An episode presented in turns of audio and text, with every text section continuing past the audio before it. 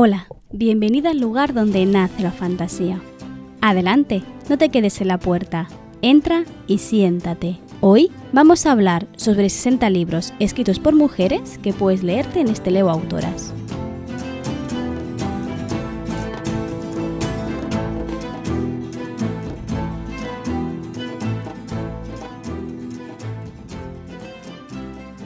Vuelve a ser de nuevo octubre. Y como cada octubre, celebramos en donde nace la fantasía el Leo Autoras. Se trata de una iniciativa en la que participo desde su creación y que pretende ¿no? dar visibilidad y un poco también reivindicar el papel de la mujer en la literatura, en toda la literatura. Básicamente se trata de un mes que lo que pretende es que te acerques a tu librería más cercana y busques conscientemente autoras de tu género para que las leas, para que las conozcas. Es una iniciativa que pretende decir, hey, existimos, léenos. Y la verdad es que me gustó mucho desde sus inicios y cada año siempre hago algo relacionado con, con el Leo Autoras. Generalmente solía traerte una lista de autoras recomendadas o eh, algunas obras que me parecía que te podían interesar. Pero este año he querido hacerlo diferente. Principalmente porque últimamente leo menos, ¿vale? Te voy a ser franca, pero también porque utilizo el leo, el leo autoras como excusa para conocer a nuevas autoras. Yo ya leo autoras de forma mayoritaria, ¿no? Pero sí que me viene muy bien el leo autoras en octubre para poder conocer a nuevas y adentrarme en la literatura fantástica escrita con visión de género la mayoría de las veces. Pues bien, el caso es que como tengo este bajón así de lectura, no he podido leer tanto como querría para traerte la pedazo de lista que te traigo, porque ya has visto en el título y en la entradilla que te traigo 60 autoras de fantasía y ciencia ficción que puedes, o no, leerte este octubre. Como he dicho, quería hacerlo diferente. Eso quiere decir algo muy simple, que esta lista no es mía, es vuestra. Hace unas semanas pedí por Twitter algunas recomendaciones. Lo que dije fue sencillamente, dime más abajo cuál es tu autora o autoras de fantasía o ciencia ficción preferidas.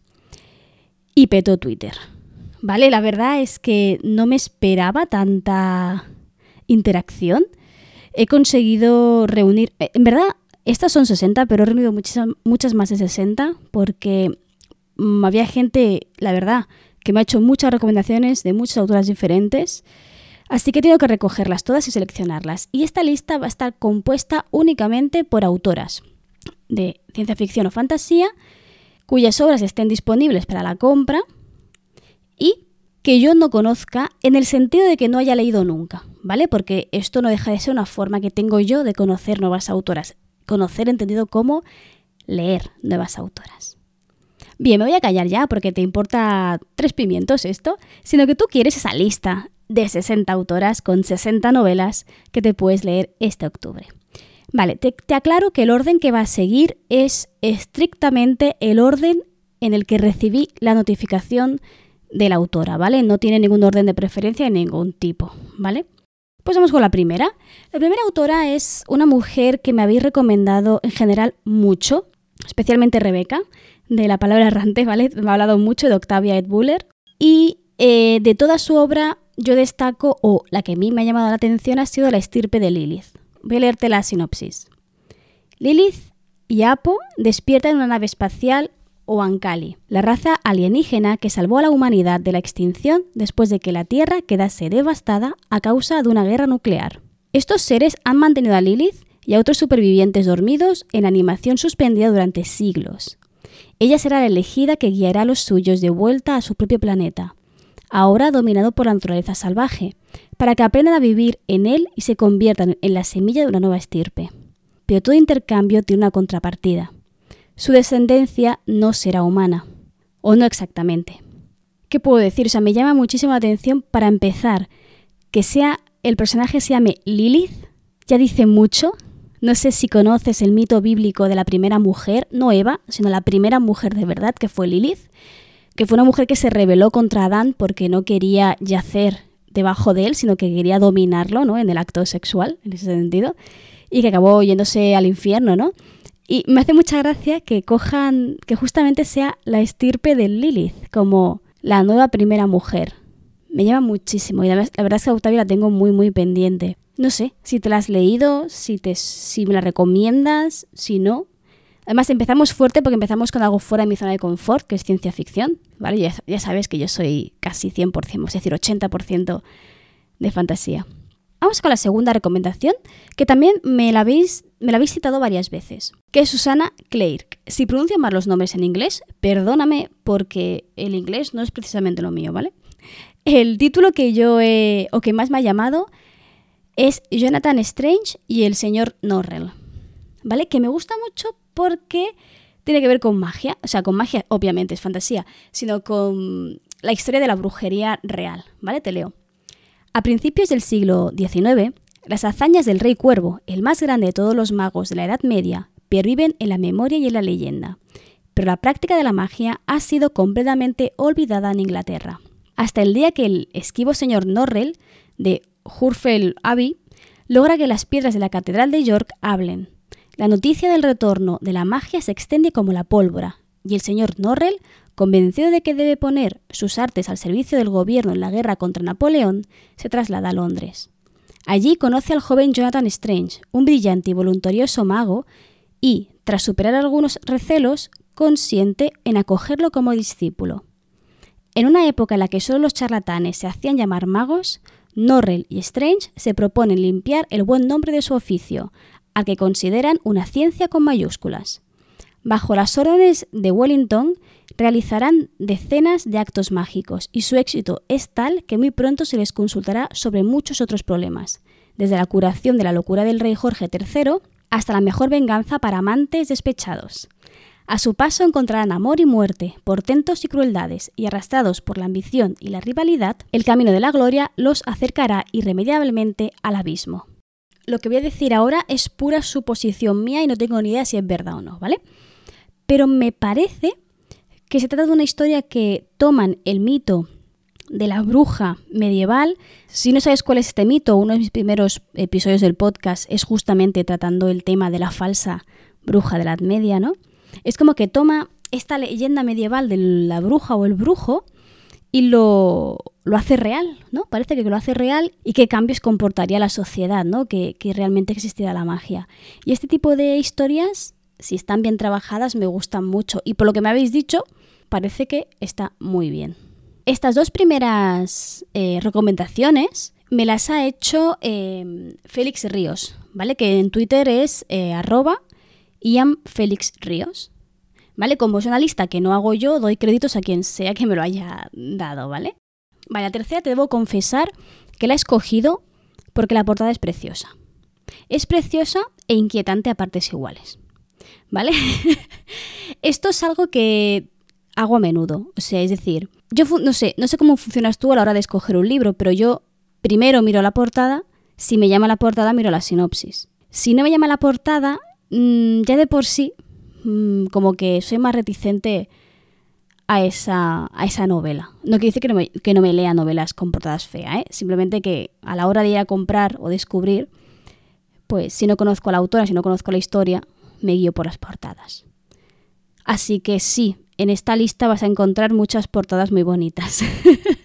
bueno, no las vas a ver eh, porque me estás escuchando, pero de todas formas te dejo justo más abajo la descripción del podcast, la entrada vinculada a mi página web y allí tienes listadas todas las novelas de las que te voy a hablar hoy con, pues con la imagen de la portada y también con un enlace para, para que puedas leer más sobre la obra, puedas comprarla o lo que quieras, ¿vale?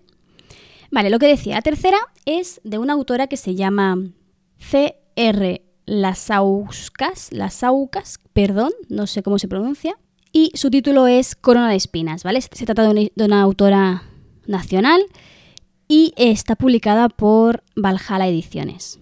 Y debo agradecer esta recomendación a Adriana16418. Vamos a ver la sinopsis, porque sí, la portada es preciosa, te la voy a escribir así un poquito. Se ve una mujer de espaldas, lleva un vestido rojo pero eh, la espalda queda más o menos al descubierto. Está mm, como mirando por encima del hombro, un fondo verde que la rodea, pero luego hay como especie de sol que está centrada en su torso. detrás de su torso. Pero es que además, una cosa que me llama mucho la atención, que hay como manchas de sangre por la portada. Y eso me inquieta mucho, ¿vale? Porque parece que es de esos libros que te van a hacer sufrir y me gustan, ¿vale?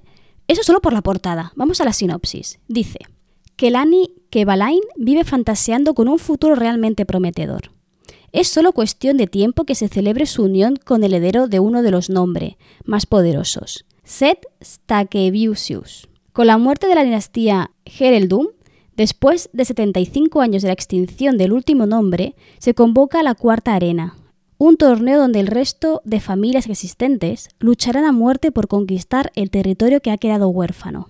El sueño de Kelani amenaza con quebrarse en mil pedazos, pues Seth es uno de los elegidos para luchar. Donde unos ven oportunidad y riqueza, otros ven destrucción. Solo las alianzas más fuertes sobrevivirán a este feroz combate. Y abstenerse a participar no es una opción. Solo un participante por familia, solo uno puede ganar. Efectivamente, tiene pinta de, ser esas historias que te hacen sufrir. Y me ha llamado mucho la atención, además que he escuchado, bueno, he escuchado, no, he leído varias opiniones sobre la novela que parecen positivas.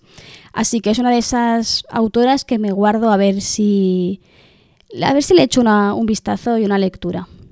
Vamos a la siguiente. La siguiente es una que tengo súper pendiente, o sea, pendiente desde hace muchísimo, que la feria del libro de abril del año pasado, no, perdón, de este, es que no sé en qué día vivo, de este año, hicimos un especial en la palabra errante que simulamos eh, pasear por una feria de libro virtual y de hecho allí, de allí ya me venía esta recomendación dada prometí que me lo leería, no lo hice.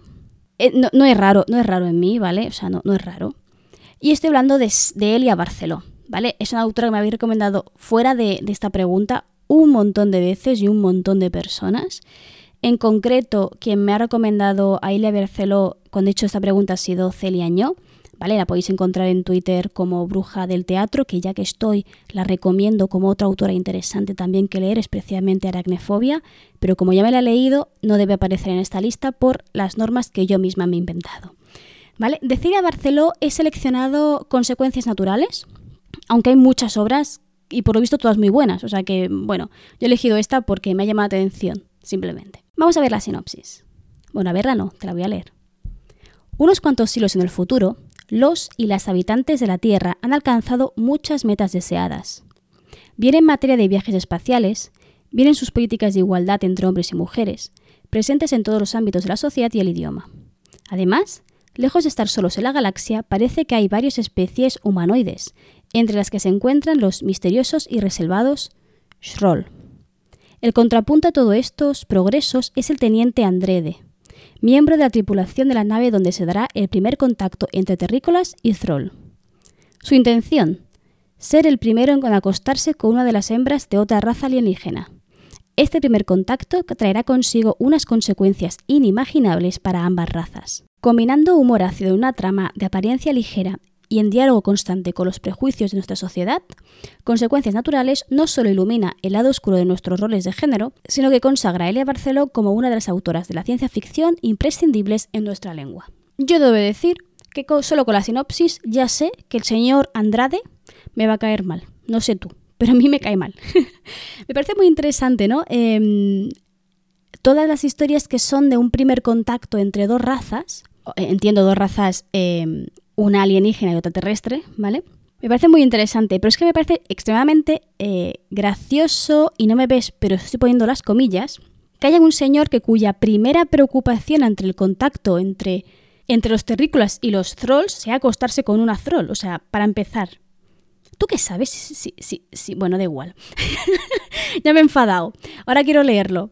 Qué rabia. Mm, bueno, pues eso, es otra autora también muy, muy, muy llamativa y que estuve escuchando una entrevista que hizo Aritz en su canal de Twitch, o era YouTube, ahora no recuerdo, creo que era cuando aún era YouTube, que al conocer a la autora, ver cómo habla, ver cómo se expresa, pues quieras que no, también te dan más ganas de, leerla. Vale, la siguiente mm, novela, bueno, novela no, la siguiente autora recomendada eh, viene recomendada por partida doble. ¿Vale? Por un lado me la ha recomendado JM Moleros en Twitter, pero eh, ya tenía fichada por culpa de Carla de Café Librería, porque hizo un directo en Twitch hablando de esta obra en concreto, que ahora te diré, eh, del por lo, no diré mala, pero sí un poco extraña, ¿vale? Por lo que se refiere a la construcción del mundo. Y lo explicó de forma tan divertida que quiero leerla. O sea, yo sé que solamente es una obra a la que yo le vaya a ver muchos agujeros por lo que respecta al world building, que es algo que suele hacer que me tire para atrás una novela, pero me ha llamado mucho la atención, ¿vale? Estoy hablando de una educación mortal, que es literalmente, Hogwarts intentando asesinar a sus alumnos, pero de forma literal. O sea, en, Harry Potter, de autora anónima, las veces que se mueren alumnos es de forma, o sea, sido sin querer. Aquí no, ¿Vale? Y esto es lo que me hace mucha gracia. Vamos a, leer la sinopsis. Dice así: Decidí que Orion Lake debía morir cuando me salvó la vida por segunda vez. Todo el mundo adora a Orion Lake, todos los demás, quiero decir. Por mí puede meterse su rimbombante magia combativa por donde le quepa. No pienso unirme a su grupo de fervientes seguidores. A diferencia del resto, yo no necesito la ayuda de nadie para sobrevivir a la escolamancia. Olvídate de las hordas de monstruos y de los artefactos malditos. Lo más probable es que no haya nada más peligroso que este colegio que yo. En cuanto te descuides, destruiré montañas, aniquilaré a millones de personas y me convertiré en la siniestra reina del mundo. Al menos, eso es lo que todos esperan que haga. A la mayoría de los estudiantes les encantaría que Orion acabara conmigo igual que si fuera otra de las diabólicas criaturas que salen de los desagües. A veces pienso que quieren que me convierta en la bruja maléfica que creen que soy. El colegio, desde luego, lo está deseando. Pero no voy a darle a la escolomancia lo que quiere, ni tampoco a Orion Lake. Tal vez nadie me considere la heroína perfecta, pero pienso salir de aquí con vida y sin provocar una masacre, aunque sí estoy planteándome seriamente cargarme a cierta persona. Ya, solo la sinopsis ya llama la atención porque está súper cabreada por algo, ¿vale? Es como, ¿qué ha pasado? Pero no sé, o sea, la autora a mí me han llegado mm, reseñas bastante negativas por lo que respecta a la creación del mundo y de las relaciones entre personajes así un poco mm, tóxicas y, chungas. No por esa novela, o que yo sepa, ¿no? Pero de todas formas me ha llamado mucha atención. Y puede ser que esta opinión que yo esté dando la esté formulando sobre opiniones ajenas que me han, me han llegado distorsionadas, ¿vale? Y puede ser una buena novela sin más, o una novela que entretiene sin nada más. Así que bueno, yo aquí te la dejo por si tú, eh, a ti te llama la atención y te gustaría leértela. A mí me llama mucho la atención lo de la escuela que intenta matarte, ¿vale? Porque es muy gracioso. La siguiente autora me la han recomendado doblemente. Eso es muy gracioso porque muchas autoras la habéis recomendado varias, varias personas distintas, ¿vale? En este caso, hace una recomendación que me ha hecho de nuevo otra vez JM Moleros y JS Zambi. Y estamos hablando de Nameham, creo que lo he dicho bien, Imheim, de Aranzazu Serrano Lorenzo. Se trata de una historia con una gran ambientación de mitología nórdica y estarás diciendo, Tati, ¿cómo tú no te has leído algo sobre mitología nórdica? Bueno, el caso es que lo tengo comprado desde hace, no sé, desde que salió el primer libro y aún no me lo he leído. Ya lo sé, vergüenza sobre mi vaca. Está ahí, o sea, tengo aquí en la estantería a mi lado, me mira triste cada vez que paso por delante y no hay manera de que me lo lea. Algún día lo haré, o sea, me llama muchísima atención y te voy a leer la sinopsis para que veas por qué me llama la atención. La profecía señala a los clanes Hendel y Kranjal que deben unirse en tiempos de, adversidad. Juntos fundan un nuevo y próspero reino llamado Neimham, donde la hija de Gurs Baranding, líder de los Kranjal, y el hijo de Andron, guía espiritual de los Hendel, se convertirán en los primeros reyes de la nueva dinastía legendaria. Tras su nacimiento, Alisa y Sahan deberán superar muchas y complicadas pruebas para cumplir la profecía. Para ello se criarán en una península solitaria y salvaje y aprenderán, bajo condiciones extremas, el arte de la espada y habilidades sobrenaturales conocidas como los dones. Entre ellos crecerá, de manera inexorable, un vínculo especial y potentísimo, que será a la vez su mayor don y su mayor debilidad. Pero a pesar de sus esfuerzos y de las promesas divinas, el futuro de Neimham tiene un poderoso enemigo, Norkin, un inmortal caído en desgracia que tiene sus propios planes para los herederos y para todo el reino. Así solo con la, con la sinopsis parece una historia, la típica historia de, de, rito, iniciático, ¿no? del gran héroe. Digo típica no como algo malo, ¿eh? sino como que es la, el mito del héroe es una estructura narrativa que se repite en muchísimas obras y que funciona muy bien, por eso se repite tanto. A todo ello se le tiene que sumar esta, ambientación nórdica que a mí me llama mucho, mucho, mucho la atención. Será ideal para ti si te gusta y especialmente si conoces la mitología y el mundo nórdico. La siguiente recomendación es una que llevaba en mi lista de pendientes mucho, mucho tiempo, que es Enerio Dima. De las obras que ha ido publicando, yo he escogido una en concreto que quiero leer desde hace mucho, creo que desde, desde que salió más o menos, que es Tarantela. Te, la te leo la sinopsis primero y después te digo una cosa. Vamos allá, dice, en Trinacia existe un lugar en el que nadie se adentra, un lugar en el que la magia impregna cada rincón y en el que habitan cosas que escapan del entendimiento. La foresta de Iragni no es lugar para humanos, y Caviria, guardana de la foresta, se encarga de que siga siendo así. La necesidad, sin embargo, hace que Mati Atelai se adentre en el bosque mágico para salvar la vida de su hermano. El secreto que rodea la foresta de Iragni y a su guardiana atraparán al joven tejedor. ¿Será capaz de descubrir qué secretos oculta Caviria sin perderse a sí mismo en el intento? ¿Quién es el monstruo y cómo llegó hasta allí? Redescubre los cuentos clásicos como nunca te los han contado y adéntrate en una historia de magia, amor y monstruos que te cautivarán de principio a fin.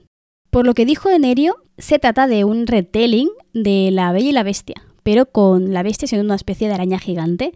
De hecho, en la, no, es ninguna, no, es ningún spoiler porque aparece en la, en la portada una araña gigante, ¿vale? Entonces deduces que este monstruo del que habla debe ser una araña. Es una historia bastante cortita, y que ya solo por el hecho de que sea un retelling de un cuento popular a mí ya me está llamando mucho, mucho, mucho la atención. Por si no lo sabías, me gustan mucho los retellings.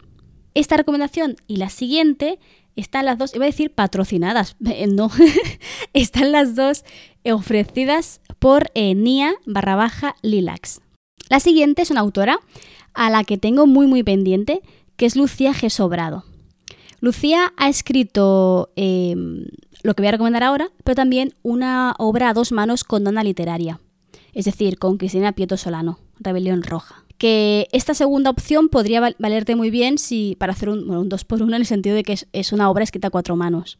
Pero bueno, yo no tengo a, recomendar es Rebelión Roja, que podría, sino que me llama mucha atención otra, y ya te puedes imaginar por qué, que es Eslabón. Vamos con la sinopsis. Abre comillas. La vida de un esclavo no es sencilla, y es algo que nosotros tenemos muy presente. No somos nada, somos la escoria de nuestra sociedad y solo hemos venido al mundo para servir a aquellos que han nacido con más suerte. Y si eres esclavo, o lo aceptas o mueres.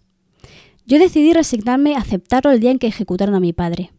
¿Era eso o unirme a él en la camilla? Cierra comillas. Caterina creía que ser esclava en el sector Gama era lo peor que podría haberle pasado. Pero eso cambiará cuando llegue al sector de Delta, un sector económicamente inferior al suyo, donde descubrirá que las apariencias engañan y que su vida como esclava solo había sido el principio de algo mayor. Con la diosa destino hilando sus hilos en su contra, Caterina tendrá que aprender a convivir con sus demonios para garantizar su supervivencia en un entorno hostil. Y encontrará aliados y enemigos que le abrirán los ojos a la realidad que se esconde bajo una sociedad idílicamente perfecta. Cuando toda tu vida has vivido atada a unas cadenas, ¿hasta dónde estarías dispuesta a llegar para romperlas? Sé que tiene segunda parte, no sé si es una biología o es una, es una saga más larga, pero me llama mucho la atención. Debo decir que me siento bastante fascinada o intrigada por la mayoría de historias que parten desde el punto de vista de alguien que es esclavo, es decir, alguien que no tiene libertad de acción, ya sea un esclavo real o ya sea otra cosa. Y este en concreto me gusta. Me gusta porque, no sé, mm, seguramente es cosa mía, pero yo le veo relación con, con la mitología grecolatina. Estoy un poco como estoy, ¿vale? Pero al hablar de la diosa de destino, no sé si es simplemente una metáfora o no, pero me llama, me llama bastante. Sobre todo por, por el final ¿no? de la sinopsis, que es hasta dónde estás dispuesta a llegar para librarte esas cadenas. Y aquí tengo que hacer un apunte así, simplemente de una persona especialmente friki del mundo romano en este caso, y es que en Roma ya sabes que los romanos tenían esclavos, llegó un punto que es que había tanta esclaviz o sea, habían tantos esclavos que es que habían esclavos que tenían sus propios esclavos. Es un razonamiento muy lógico que ahora mismo no, tendría, no entenderíamos, pero tú como esclavo recibías un dinero que podías destinar a pagar tu libertad. Pero había muchos esclavos que decidían, en vez de comprar su libertad, como vivían cómodamente, más o menos cómodamente, compraban a un, a un criado para que hicieran sus tareas. ¿Vale? O sea, una cosa muy loca. Por eso el tema de la esclavitud y cómo la entendemos, cómo nos libramos de ella, qué hacemos una vez que hemos perdido esa esclavitud, que era todo lo que teníamos, que era una... pero era lo que teníamos. ¿Qué hacemos? Y me gusta, o sea, me, ha llamado mucho la atención, ya me llamó la atención cuando, cuando la entrevistamos en la palabra errante, y mira, que me lo recomendara Nia, pues, pues ha, reabierto ¿no? esta curiosidad por esta historia, además de que la segunda parte ha salido bastante hace, hace poquito. Vamos a pasar la siguiente, la siguiente es una autora que, que la he incluido porque me la habéis recomendado dos veces. Me llama la atención bastante, pero me parece que está descatalogada, o al menos yo solo encuentro cosas de segunda mano. Así que ya me diréis si está descatalogada o no.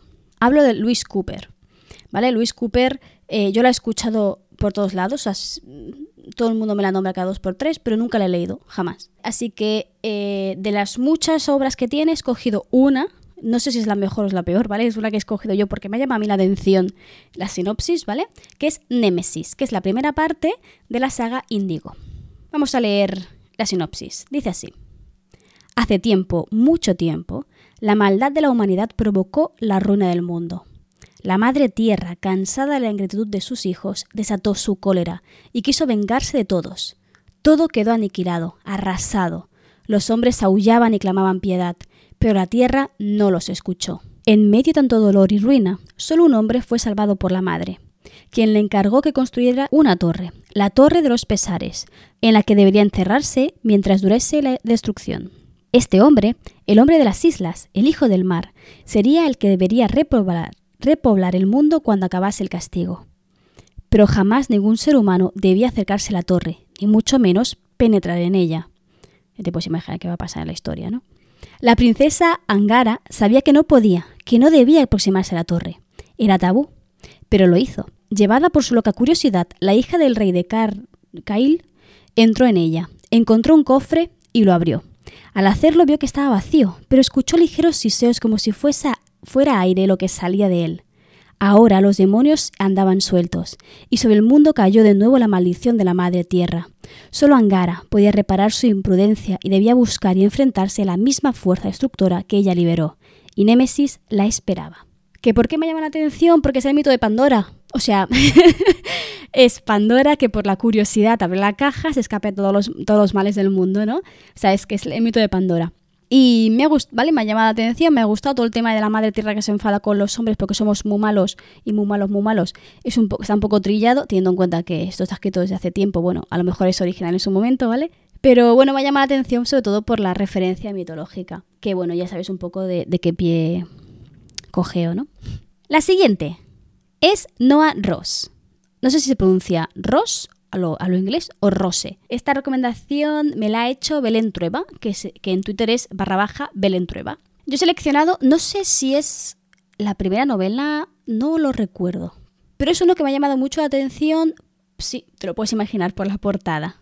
A mí me llaman mucho las portadas que son eh, o que evocan naturaleza y esta es una portada preciosa, se ve todo de color verde, justo en el centro, debajo del título hay un árbol, un, sauce, parece, yo creo que es un sauce llorón, no me hagas mucho caso, que tampoco sé mucho de árboles, y se ven dos siluetas que parecen una silueta, vamos a decir, femenina y otra, entre comillas, masculina, que están, pues, no sé, un poco caramelados, ¿vale? Entonces, eh, no sé, parece bonito. Y además se llama El Príncipe del Oscuro Bosque, del Bosque Oscuro, perdón, que lo decía al revés, El Príncipe del Bosque Oscuro. Dice así la, la sinopsis, porque eh, bueno, lo digo, después. Vamos a leer la sinopsis. Ser un elfo del bosque oscuro significa dos cosas. La primera, obedecer al rey. La segunda, odiar a los humanos.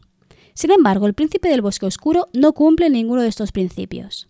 En lugar de acatar las órdenes de su padre y centrarse en sus deberes como heredero, Ariken prefiere pasarse los días explorando el bosque que rodea y protege la fortaleza de su reino. Por si esa desobediencia no fuese suficiente, el joven príncipe se verá obligado a replantearse todo lo que le ha enseñado sobre los humanos cuando conozca a Sophie en el claro del sauce. Ella no debería estar dentro de los confines del bosque oscuro. ¿Por qué se ha arriesgado de esta manera? Ariken está dispuesto a averiguarlo, poniendo en entredicho los pilares fundamentales de su reino y enfrentándose a todo lo que su padre defiende. Las consecuencias serán más graves de lo que el príncipe podría imaginar. Es la paz de los tres reinos lo que está en juego.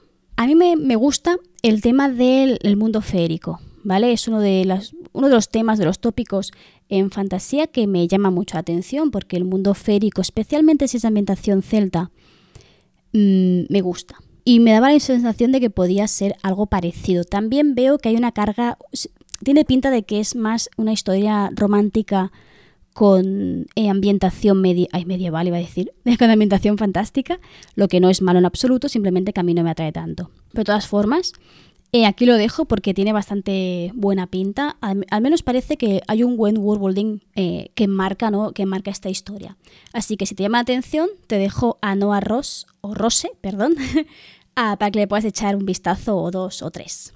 La siguiente recomendación también está dada por Belén Trueba, que es Isabel Parrish. Y es una historia que me inquieta, o sea, me inquieta mucho por la portada y por el título. Se llama así. El bosque de los niños fantasma. Y aparece una mujer con un vestido, creo que es una especie de lila, violeta, y no se ve su cara, sino que se está mirando al espejo. Pero es que el espejo parece que detrás del espejo, lo que no es el cristal, tiene como un dibujo de calavera. Y me da muy mal rollo. Entonces, no sé, el mal rollo que me da me llama mucho la atención. Vamos a leer la sinopsis. Axel Belrose está encerrado desde hace tres años. Lo único que sabe es que son sus poderes lo que lo mantienen con vida y que cada año liberan a un prisionero distinto. A él solo le preocupa su hermana pequeña, Daniel, que puede estar en cualquier lugar de la ciudadela, un lugar atrapado en el tiempo en el que se teme a los cuentos clásicos. Las leyendas han dejado de importar y una guerra está a la vuelta de la esquina. ¿Qué pasaría si todos los cuentos ya las hicieran realidad? ¿Y si los personajes cobrasen vida y habitesen entre nosotros? Si los villanos tomasen el poder y, sobre todo, ¿Qué consecuencias habría si los finales felices se extinguieran para siempre? Me inquieta, me inquieta mucho porque no, no encuentro la relación. O sea, no sé a qué cuento está haciendo referencia la portada, eh, lo que no es malo, simplemente me, genera curiosidad, ¿no? Y me llama mucho, mucho la atención porque los retellings ya sabes que me llaman, que me gustan, así que esto parece algo parecido. Y si no me equivocada, parece algo un poco oscuro, porque parece que el tema de la muerte es algo presente. Aparecen niños fantasmas en el título y a mí esa mujer que, mm, que se mira en el espejo, ¿puede ser la reina de Blancanieves? No lo sé. Pero llama mucho, me llama mucho la atención. Eh, me llama mucho, es que me inquieta. El problema es, no es un problema, es algo bueno. Me inquieta y me, me quedo ahí como embobada mirando y pensando que puede ser. Pero voy a seguir porque no quiero que este podcast dure demasiado, que creo que ya va a durar bastante hoy. La siguiente recomendación me la hace L. Green Writer y es a la autora Zahara C. Ordóñez. ¿Vale? Esta autora, de nuevo, es una autora que también había visto bastante por Twitter. O sea, por Twitter, me refiero a la portada.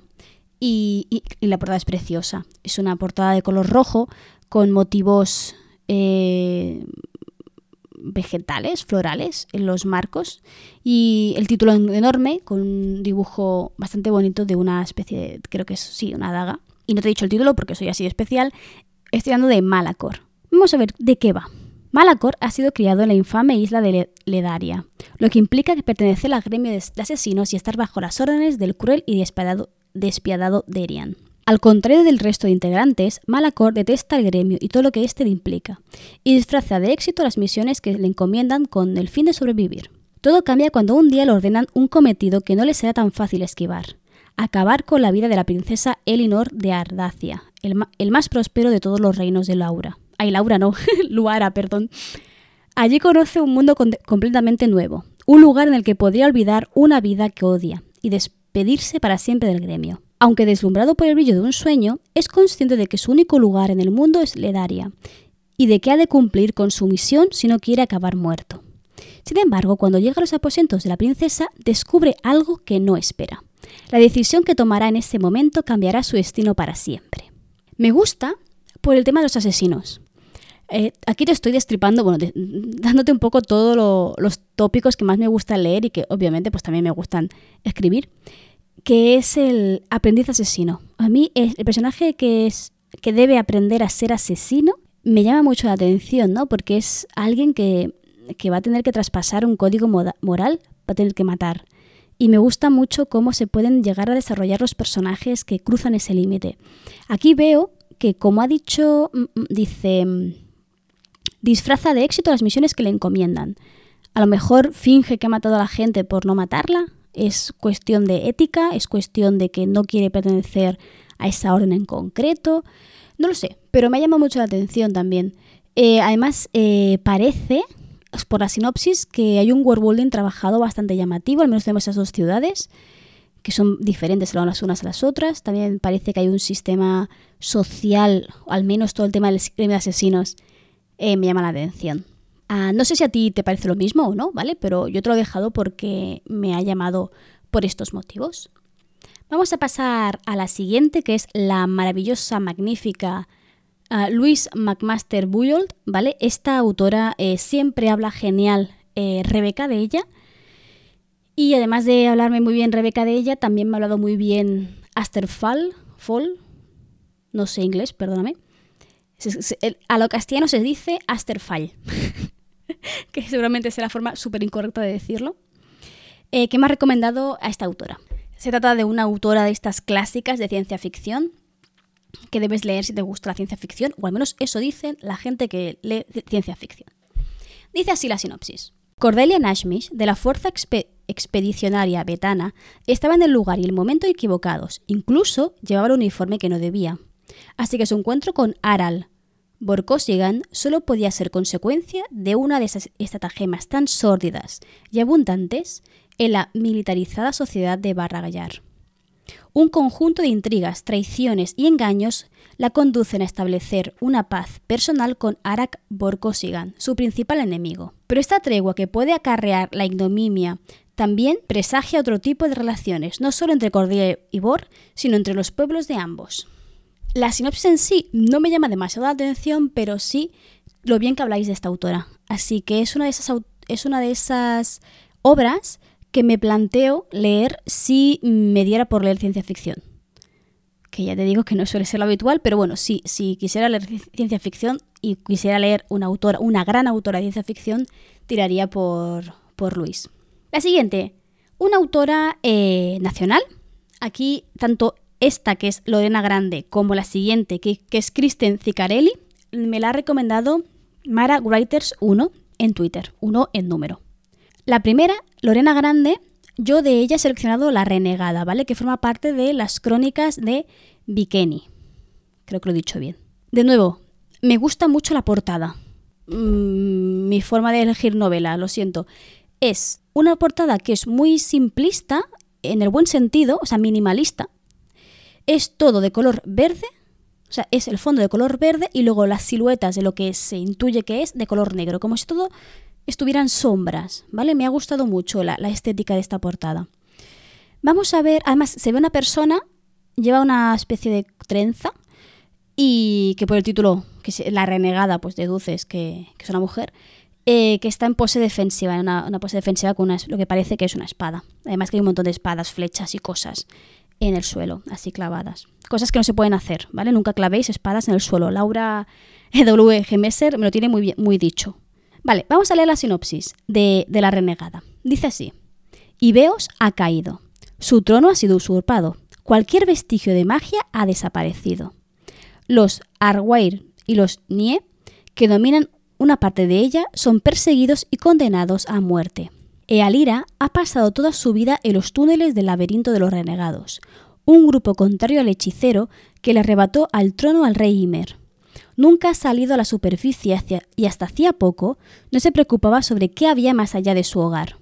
El fugaz regreso de Kay, su mejor amigo, le planteará una serie de preguntas para las que no tiene respuestas, entre ellas qué ocurre en el exterior que obliga a su padre a salir cada día.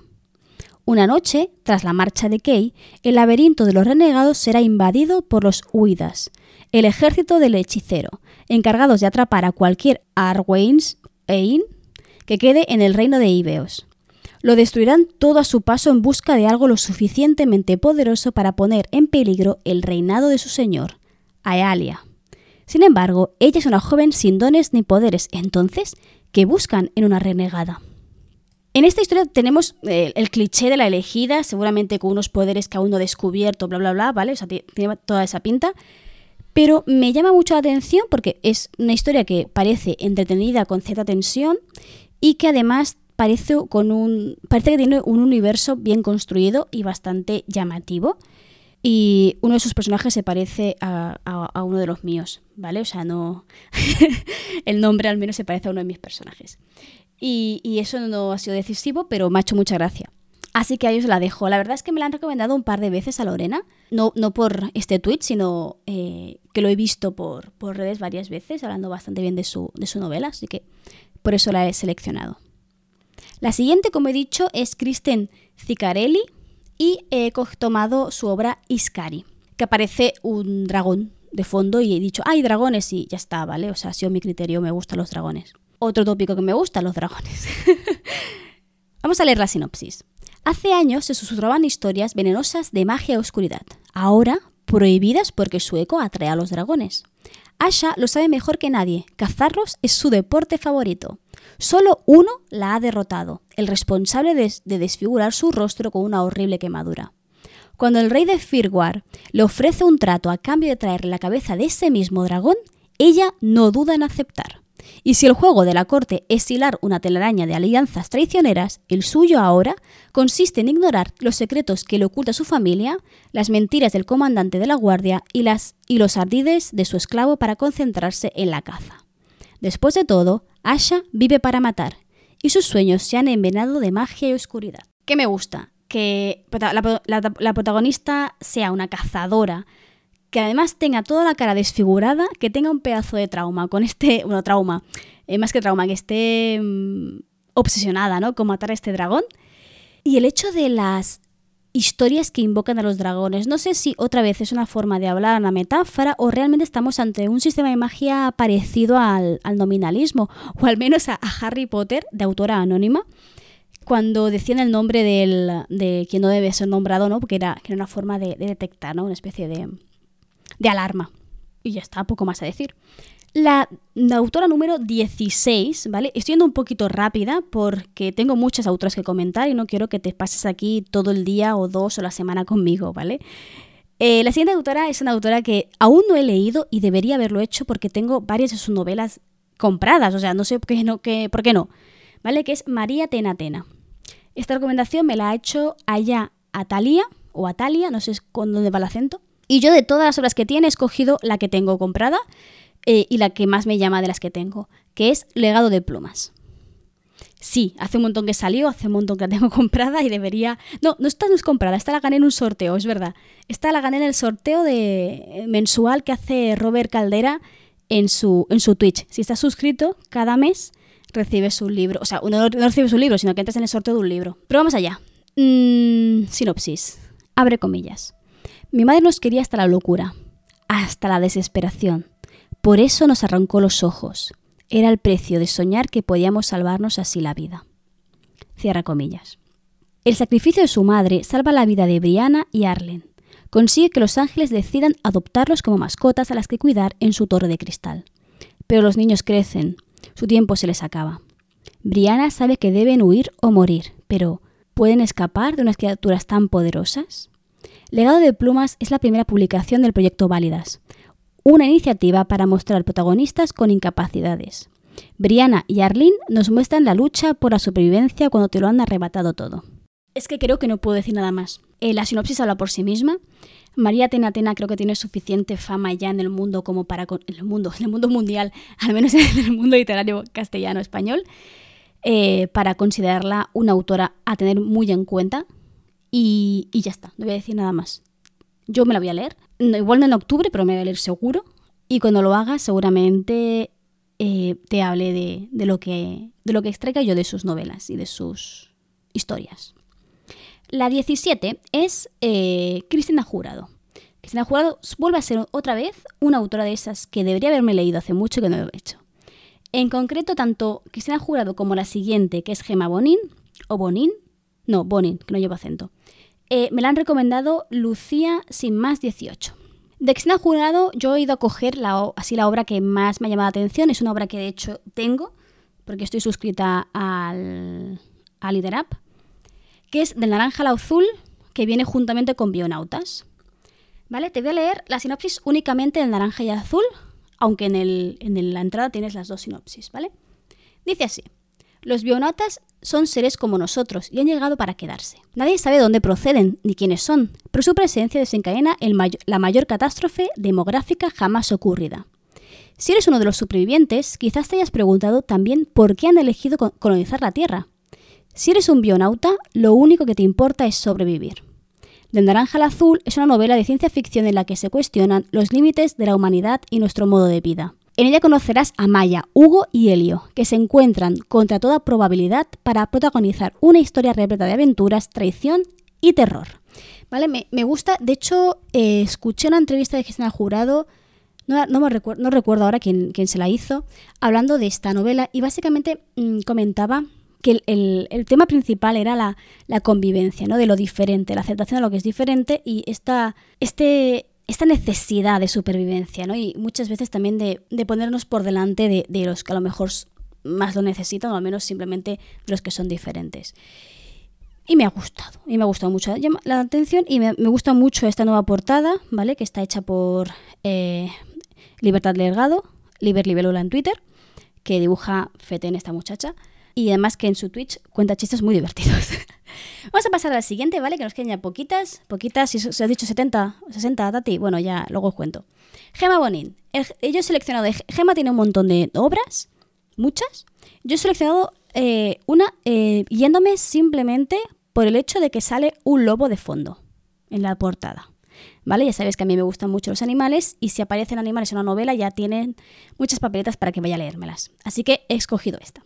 Además que es la más reciente, creo, vamos. Durante siglos, humanos y feéricos convivieron en armonía hasta que la maldición de una hada lo cambió todo. Sin embargo, los años han enfriado la rivalidad entre ambos bandos y hay quienes están dispuestos a luchar por la paz.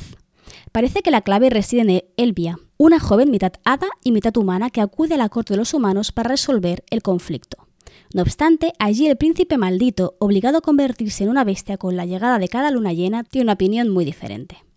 Tal vez no sea posible una reconciliación, y si lo es, ¿cuál es el precio? Me llama mucha atención la historia, ¿no? O el tema, el tropo del hombre que está maldito y tiene que transformarse siempre en, en bestia, cada luna llena, ¿vale? Que no deja de ser una reinterpretación del mito del hombre lobo. Tal vez esté ligado o no con la magia feérica barra celta. O no, no lo sé. Pero me ha llamado bastante la atención. Y aquí te lo dejo por si quieres leértelo. Sé que Gemma Bonin tiene otras obras, no sé si mejores, peores o cuáles me recomiendas de ella. Yo, esta es la que me ha llamado la atención. No me, las, no me he leído toda la sinopsis, sinceramente. Vale, vamos a la siguiente. La siguiente eh, me la ha recomendado. De hecho, las dos que voy a comentar ahora me lo ha recomendado, es que tiene muchas Y este nombre, este nick. Es Kirilis, todo con Y. Que no es que me haya recomendado solo dos, es que me hizo una pedazo de lista de mujeres que leer, ¿vale? Yo para el, para el podcast he seleccionado estas dos, pero hay muchísimas más que podéis ver en, mi Twitter, ¿vale? Que lo retuiteé hace poco. La primera de ellas es Mercé Marcé Umar Más. En concreto yo he seleccionado Guárdate de las hijas de Marte. Vamos a leer la sinopsis. Oceanía Lapislázuli es integrante del Consejo y una de las mentes más brillantes de Marte. Ahora tiene que desposarse y engendrar una heredera como parte de su misión para ayudar a un planeta que intenta resurgir de un cataclismo natural gracias a la tecnología y a la ciencia. Publio Estella ha sido educado para ser el esposo obediente y servicial que se espera de él, mas su esposa es muy diferente a lo que había imaginado y deberá demostrar que es algo más que una cara bonita, pero las antiguas tradiciones aún vigentes pugnan por salir y devolverles a ambos a una época de oscuridad de la mano de la sacerdotisa Severa Sanguis, obsesionada con reavivar el culto de las hijas de Marte y conseguir el mundo que ella tanto ansía. Te puedes imaginar que lo que me gusta aquí es que se han cambiado los roles, ¿no? Es el hombre la cara bonita, es la mujer la que lleva un poco la, la sartén por el mango, por así decirlo. Y también me gusta el tema de las hijas de Marte, este culto de esta sacerdotisa que se llama Severa, ¿no? que ya dice mucho de ella en su nombre. Y, eso, ¿no? Me parece interesante. No sé si el mundo está bien trabajado o no. Yo lo que veo aquí es una, eh, un tema de cambio de, de, roles de género, seguramente una lectura, ¿no? Que haya algún tipo de crítica social a nuestra sociedad actual. No lo sé, ¿vale? Pero, pero me ha quedado ahí con la, con la duda y con la curiosidad. Y la última autora es Irene Morales. Tiene varias, varias obras, Y he decidido elegir para contrastar la gran cantidad de obras que he cogido de, de fantasía una que podríamos relacionar más con la ciencia ficción, que es Bajo el Metal. Dice así la sinopsis. Japón, 2304. Otaro y Chiro son dos mecatrónicos de los, de los bajos fondos de la desértica ciudad de Tokio. Su fama de aceptar cualquier encargo, por truculento o retorcido que sea, lleva a un capo de la mafia a proponerles un nuevo y jugoso trabajo, arreglar y actualizar el último neómano del país, un androide ilegal al que planea subastar entre las altas esferas. El problema surge cuando Otaro, encargado de la actualización de Akashi, el androide, empieza a sospechar de que no solo los pujadores estén interesados en el robot y que un solo paso en falso podría desencadenar la destrucción o salvación de la ciudad. Irene Morales ha unido en su primera novela la ciencia ficción con una narración emocionante y completamente adictiva ambientada en un Japón posapocalíptico repleto de robots, androides y la terrible Hakuza. Me gusta, ¿vale? Me gusta la ambientación ¿Qué pasa? ¿Qué sucede con la ambientación japonesa? Que generalmente siempre la vemos en una especie, en, a ver, en samuráis, ¿no? Siempre son eh, en ambiente medieval japonés. Y me ha, me llamado mucho la atención ¿no? que sea mm, pues apocalíptico ¿no? y, de ciencia ficción. Y, y no sé, me, me, me causa bastante interés y bastante curiosidad esta autora en concreto. Y estas, estas son las 20 autoras que te voy a hablar en el podcast de hoy. Y me dirás, pero a ver, me has estimado, ¿no? Tú me has dicho en la entradilla y me has dicho en el título y me has dicho por todos lados que son 60. Vale, es que sí que son 60. Pero ahora mismo yo llevo aquí una hora y tres minutos grabando el podcast y solo llevo 20. Así que he decidido ya, bueno, he predecido, lo he decidido antes, que iba a traerte solo los 20 que a mí personalmente me llamaban más la atención. No quiero decir que sean mejores ni peores, simplemente que en este momento concreto me apetecen o me causan más interés. Ya está, ¿vale? ¿Qué pasa con las otras 40? Bueno, pues que las puedes revisar en mi cuenta de Goodreads, ¿vale? Te voy a dejar abajo, tienes la descripción del audio, la, la descripción que siempre pongo. Te encontrarás, por un lado, el enlace para suscribirte a mi newsletter, que ya que estoy te digo que si quieres suscribirte, adelante. Recuerda que te voy a regalar un contador de palabras que te viene genial si escribes y si no vas a ir recibiendo newsletters con distintas reflexiones y hablando un poco de todo lo que estoy haciendo en el mundo literario, en el mundo de creación de contenidos, no sé cómo llamarlo. Y por otro, también vas a encontrar el enlace que te va a llevar a la página web donde a mi página web, que es tatianaherrero.es, y más concretamente te voy a llevar a la entrada vinculada a este episodio de podcast. En esa entrada vas a encontrar toda la lista de los 40, no, de los 20 que te he traído hoy y abajo del todo el enlace a la lista de Goodreads donde están todos, absolutamente todos, los 60 que me habéis recomendado vosotras. También en la entrada vas a encontrar eh, la sinopsis, la imagen con la portada, que es la que te he ido describiendo mientras hablábamos, y también el enlace para poder buscar más información, leer un poco más esa novela o comprarlo. Si vas a comprar alguna de estas novelas, primero, siempre, librería, si es pequeña editorial, siempre, pequeña editorial, y si por lo que sea quieres comprarlo por Amazon, me harías muy feliz si lo compras a través del enlace de afiliados que he puesto en mi entrada. Recuerda lo que te digo siempre, ¿vale? El enlace de afiliados a mí simplemente me da unos céntimos el hecho de haber hecho, entre comillas, publicidad de estas, de estas novelas y a ti te cuesta exactamente lo mismo, ¿vale? Así que si vas a hacerlo por Amazon, eh, a mí me ayudas un poco a, a que este proyecto pueda seguir adelante. Y ya está, me despido por hoy. Espero que este octubre leas mucho y que leas muy bien. Y me gustaría que si de estas 60 autoras que tengo, tanto en el episodio como en la, en la cuenta de Goodreads, todavía falta alguna que tú digas, no, Tati, es que tienes que leerte esta, con todo lo que has ido comentando de las cosas que te gustan, esta autora te va a encantar. Por favor, dámelo, o sea, dímelo, porque, porque me gusta leer, o sea, yo soy lectora además de escritora y me gusta encontrar autoras que vayan a gustar, de las que poder disfrutar y a las que poder también recomendar y echarle los dineros a la cara porque se lo merecen, ¿no? Y ya está, esto es todo por hoy, ¿vale? Ya me callo. Y por último, ya está, pero no menos importante, te recuerdo, como siempre, que en este pequeño rinconcito de Internet, siempre, siempre, siempre vas a ser bienvenida.